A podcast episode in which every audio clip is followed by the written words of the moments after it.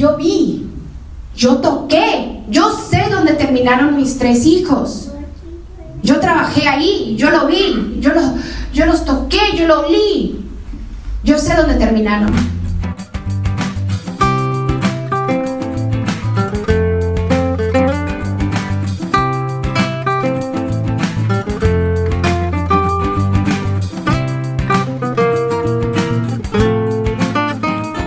Esto es Historias Católicas, soy el Padre Gonzalo Viaña de Miles Cristi y quiero compartirte hoy esta historia de misericordia contada en primera persona por la misma Patricia Sandoval, ese momento en que volvió a la casa del Padre.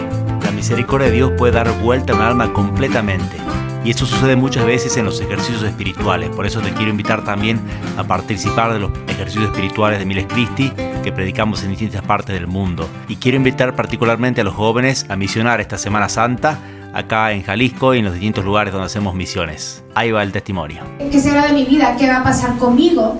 Voy a sobrevivir estas calles. Yo ya tenía cinco días sin comer y sin tomar agua, sin nada. Yo pensé que me iba a morir en las calles. Y yo cuestionaba mi vida. Y yo empecé a llorar como una niña en la calle, sola. Y empecé a llorar. Y durante eh, ese llanto yo tuve un recuerdo que se me vino. Y ese recuerdo fue de que cada vez que yo salía del catequés, yo corría al patio de mi casa con un globo y yo le escribía cartitas de amor a Dios. Y yo las doblaba y las amarraba al listón y volteaba hacia los cielos y yo soltaba el globito creyendo que Dios recibió mi carta. Yo sé que lo recibió. Y en ese momento me di cuenta que tenía muchos años que me había olvidado de Dios y que tenía muchos años que yo no volteaba hacia los cielos. Y me di cuenta en ese momento que era lo único que yo tenía. Y en ese momento sentí muy fuerte la presencia de Dios Padre sobre, eh, sobre mí. Sentí que Dios me miraba con tanta piedad desde arriba. Y yo volteé al, al cielo y le dije, a Dios Padre, yo no te conozco, pero yo sé que tú existes no tengo familia, no tengo droga, no tengo amigos, no tengo nada, yo me perdí. Yo te quiero pedir perdón porque tú me diste una niñez hermosa, me diste mucha bendición en mi vida y yo destruí mi vida por las decisiones que yo he tomado. Te quiero pedir perdón. Algo, no sé, me inspiró para arrepentirme. Ni siquiera pasó un segundo después de eso. Una joven salió de un restaurante una mesera, y corrió y le vi su nombre, Bonnie, y con tanto amor y misericordia me abraza, me mira a los ojos y me dijo, Jesús te ama, Jesús te ama. Yo soy Bonnie, soy mesera en aquel restaurante. Yo te vi llorando en la calle y empecé a rezar por ti. Y Dios me dio una palabra que aunque tu padre o tu madre te abandonen, Él nunca te va a abandonar y que Él estará contigo hasta los finales de los tiempos. Y todo lo que tú has hecho en tu vida, Él te perdona. Y en ese momento, cuando ella me abraza y me levanta de mi miseria, yo sabía y sentí que era Jesús mismo que bajó del cielo y entró en su corazón que eran las piernas de Jesús que salieron de ese restaurante, que eran los brazos de Jesús que me sostenían con tanto amor, que era la mirada de Jesús a través de ella que me miraba con tanta misericordia. Y eran las palabras de Jesús a través de ella que me dijo yo te amo y te perdono. Porque el buen pastor cuando ve que solamente hay 99 ovejitas en su rebaño y ve que le falta uno, el buen pastor deja las 99 ovejitas y él se va a las tinieblas, a la oscuridad, para buscar esa ovejita que está perdida. Y encuentra esa ovejita perdida, que estaba perdida, temblando con miedo. Y el buen pastor lo recoge en sus brazos, se lo pone en los hombros y lo regresa al rebaño. Y él anuncia a la comunidad que su ovejita perdida ya fue encontrada. Y así es de bueno Jesús, el Rey de la Divina Misericordia. Y yo sé que todos nosotros en algún momento de nuestras vidas hemos sido esa ovejita perdida. Pero el Señor nunca se rinde, nosotros cuando nos arrepentimos con todo el corazón, no importa dónde hemos estado, pero cuando nosotros nos arrepentimos de todo el corazón, cada vez que nosotros caemos, el buen pastor siempre está allí para recibirnos en sus hombros. Él es Jesús. Y me dice Bonnie, no me importa dónde vives, pero yo te voy a regresar a tu casa. Tú vas a regresar a casa hoy. No me importa si tengo que manejar 10 horas, 15 horas, te voy a llevar a tu casa. Pues me llevó a la casa de mi papá y yo tenía mucho miedo. Yo pensé que mi papá estaba enojado conmigo porque mi papá siempre me dijo, mija, tú tienes que ser alguien, tú tienes que tener buena carrera y tienes que tener buen trabajo y tienes que viajar. Y yo pensé que mi papá se iba a enojar conmigo. Y recuerdo que yo estaba en la puerta de la casa de mi papá, sin cabello, totalmente frágil, y yo le toco la puerta. Y cuando mi papá abre la puerta, pues ve a su princesita. Yo siempre fui la princesa de mi papá, frágil, quebrantada. Y yo le vi el dolor en los ojos a mi padre. Me di cuenta que yo le causé mucho dolor. Y me tiro los pies de mi papá y le pedí perdón. Y mi papá, la verdad, mi papá, mi esposo aquí conoce a mi papá, mi papá no es de muchas palabras.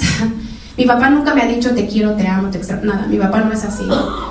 Pero fue la única vez en mi vida que mi papá me levanta y me dice, no pasa nada, mija. Yo te amo. Bienvenida a casa. Yo te amo, no pasa nada. Así es Dios Padre. Cada vez que nosotros nos vamos a confesar, así nos espera Dios. Cada vez que caemos y nos levantemos, no pasa nada. Bienvenida a casa. Así es Dios, Padre tan bueno. Por eso la confesión es tan importante en nuestras vidas. Mi mamá regresa de Guadalajara y mi mamá compra una casa en California. Mi mamá me buscaba y se dio cuenta que yo ya estaba en casa. Mi mamá me llama, reconciliamos y me dice, yo voy por ti y yo te voy a cuidar. Yo voy a dejar mi trabajo, tengo ahorros, pero yo me voy a encargar de ti porque estás muy desnutrida. Cuando yo llego a la casa de mi mamá, con tanto gozo y alegría, mi mamá me dice, Patricia, yo, yo no creo en la brujería, la nueva era. Yo ya regresé a casa. Yo regresé a la fe católica. Yo ya estoy en casa. Yo tengo tres años arrodillada ante el Santísimo todos los días pidiendo por ti, ofreciendo cada misa, cada Eucaristía, cada rosario, ayunando cada semana. Y Dios me ha concedido este milagro. Mamás que están aquí, nunca duden de sus oraciones. Porque yo sé que muchas veces piensan que Dios no las escucha y eso no es cierto porque Dios es fiel. Las oraciones de una mamá son tan importantes para Dios que Él mismo quiso tener una mamá. Dios mismo nos dio una mamá celestial que fuera la madre de la iglesia para que intercediera por nosotros. Eso, eso es tan importante para Dios. Mira qué belleza lo que nos ha dado Dios. A lo mejor están rezando por la conversión de un hijo o de un esposo o un familiar. A lo mejor ustedes no van a vivir para ver esa gracia. A lo mejor en la hora de la, de la muerte de esa persona, de ese familiar, a lo mejor estas oraciones que ustedes están haciendo por esa persona, la gracia de Dios les cae en la hora de su muerte y se convierten en ese momento. Pero ten por seguro esto, que Dios es fiel. Dios es fiel. Él escucha sus oraciones y nunca se rinden madres. Siguen orando por sus esposos, por sus familias y por sus hijos. Dios es fiel. Y mi mamá por primera vez me levantó la Biblia y me dijo, hija, a mí no me importa lo que dicen la gente de ti, que eres una drogadita, que no vales nada, porque yo sé que todo el mundo está diciendo eso. ¿Te acuerdas que tú le escribías cartas de amor a Dios? Pues estas son las cartas de amor que Dios ha escrito para ti. Y yo voy a decir, ¿quién eres tú de verdad? Yo voy a leer aquí lo que Dios dice de ti y de tu futuro. Y como mamá yo fallé en una cosa grande. Nunca te dije quién eras. Por eso el demonio se roba tantos jóvenes en el mundo. Por eso tantos jóvenes están perdidos en la droga, en, en, en, la pornografía, en la adicción, porque nadie les ha dicho quiénes son. Cuando tú sabes tu identidad y lo conoces, ni el demonio te puede sacudir y no te arrastra por el mundo. Tú eres la hija de un rey. Tú eres una princesa del rey. Tú eres hija del Altísimo. Y tú no vales por los estudios, la carrera de los amigos. Tú vales porque Jesús derramó la última gota de sangre por ti en la cruz. Tu identidad en la sangre de Cristo. Nunca lo olvides y el demonio jamás te va a volver a arrastrar. Tu identidad es la sangre de Cristo. Punto. Es quien eres. Tú eres la princesa de un rey. Y mi mamá me empezó a llevar a la confesión, a la misa todos los días. Y gracias a Dios, por la misericordia de Él, yo estoy viva, pero si no fueran por las oraciones de mi madre, yo no estuviera viva. Pero lo que yo no me podía perdonar eran mis abortos. Yo sabía que Dios me perdonaba, pero yo no podía perdonarlo, lo confesaba una y otra vez, porque yo vi, yo toqué, yo sé dónde terminaron mis tres hijos. Yo trabajé ahí, yo lo vi, yo, lo, yo los toqué, yo lo olí. Yo sé dónde terminaron. Y no me podía perdonar. Y fui a un viñedo que se eh, a un retiro que se llama el viñedo Raquel. Aquí está en Guadalajara. Es para que hombres y mujeres sanen sus abortos. Y yo fui con mucha vergüenza. Yo pensé que era la única persona en el mundo que había abortado tres veces. Me da mucha vergüenza múltiples abortos. Y yo entré con miedo un viernes por la noche. Pero sábado por la tarde Dios me dio una gracia muy grande. Yo cerré mis ojos y empezamos el grupo a orar. Y durante esa oración, enfrente de mí estaban mis tres hijos paraditos, como los niños de Fátima. Si han visto los pastorcitos como están paraditos, así los vi. Vi una niña, un niño y una niña. Y cuando yo caminaba hacia ellos en esta visión, me dijeron, me gritaban una palabra que nunca imaginé escuchar mamá. Yo me sentía como una asesina. Yo pensé que mis hijos ya no existían. Mamá, mamá, estamos en la gloria de Dios. Te queremos mucho y estamos rezando para que tú llegues aquí. Y ellos se miraban entre sí mismos y se jalaban su ropita y gritaban, nos puede ver. ¿Cómo la amamos? ¿Cómo la amamos? Y después escuché la voz de Jesús en mi corazón que me dijo, ¿ven los vestiditos que tienen tus niñas? La Virgen María les puso esos vestiditos para que tú puedas ver lo preciosa que son tus niñas. ¿Ves la ropita que tiene tu niño? Es a tu gusto. la Virgen María, tu madre, conoce tu gusto. Y ella le puso esa ropita para que tú puedas ver lo hermoso que es tu niño. ¿Ves los moñitos que tienen tus niñas en sus cabellos? Pues la Virgen María peinó a tus niñas para que tú puedas ver lo preciosas que son. Ten por seguro, hija mía, que todos los niños no nacidos, abortados, o los niños que están perdidos en un aborto espontáneo, están bajo el cuidado de la Virgen. Y el día que tú llegues aquí, al cielo, tú los vas a ver una eternidad entera. Están bajo el cuidado de ella. Si has perdido un bebé por un aborto o aborto espontáneo, Nada se ha perdido. Hay tantas mujeres que me dicen, Pati, yo no aborté, pero perdí cuatro niños, están perdidos. En el mundo sí, pero espiritualmente nada se ha perdido, porque todo en Cristo es restaurado. Y ten por seguro que todos los niños abortados y todos los niños que están en el cielo rezan para que sus padres sean santos. Todas las mujeres y los hombres que han abortado tienen un hijo en el cielo que está rezando por su santidad. Yo lo creo con todo mi corazón. Cuando yo desperté de, de esa visión, era una alegría tan grande y un gozo de que Dios me ha dado otra oportunidad, de que esos niños algún día los voy a volver a ver. Y ese fue el fin de semana que yo hice la promesa ante Dios, se lo hice a la Virgen de Guadalupe y a mis tres hijos, que yo iba a defender la vida con todo mi corazón. Eh, yo iba a reparar todos los daños que yo he hecho. Yo he hecho mucho daño, los pecados que yo tengo en mi pasado. Todo esto lo ofrezco como reparación. Si algún momento no les di dignidad ni vida a mis hijos, pues hoy en día yo les quiero dar dignidad. Por eso hago lo que hago. Pero quiero decirles esto. Todos somos llamados a hacer reparación.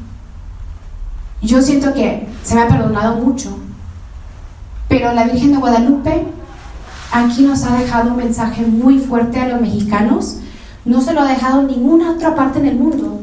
Ella llegó a México para decir no más muerte, no más niños, no más sacrificios humanos. Y nosotros le hemos fallado a la Virgen. Y la Virgen nos ha ido desde 1531. La Virgen sigue con nosotros.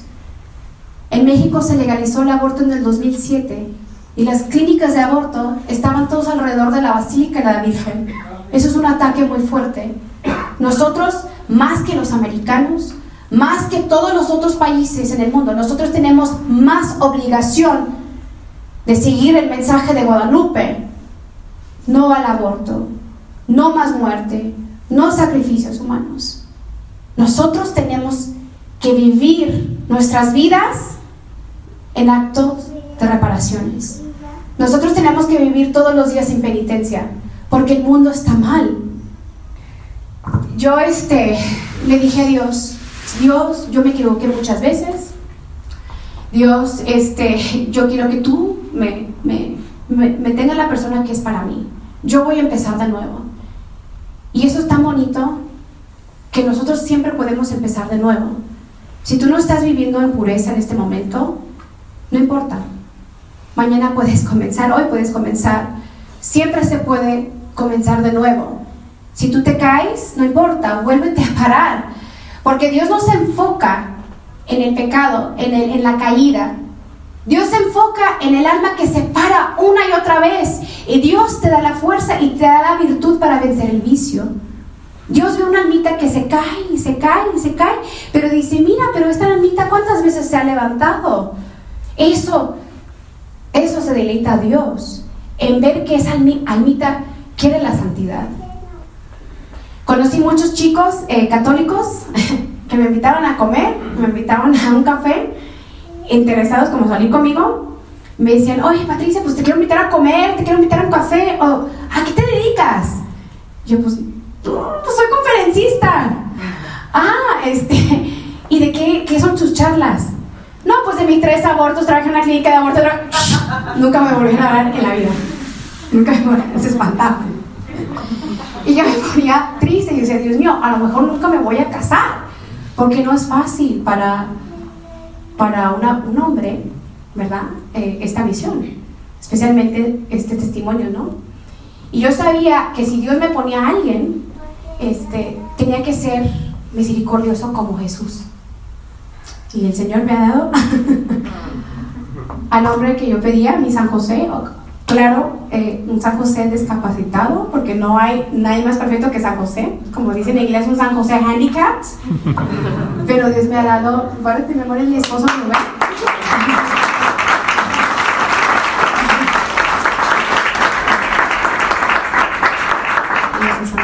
Este, cuando yo conocí a mi marido le dije, pero tú no conoces mi pasado, dice, pues yo también tengo un pasado. Y, bueno, Dios este, me ha dado a, mi esposo, lo esperé 10 años y empecé de nuevo. gracias a Dios pude vencer los vicios y pude vivir y todavía vivimos una vida casta, ya como matrimonio, y sí es posible.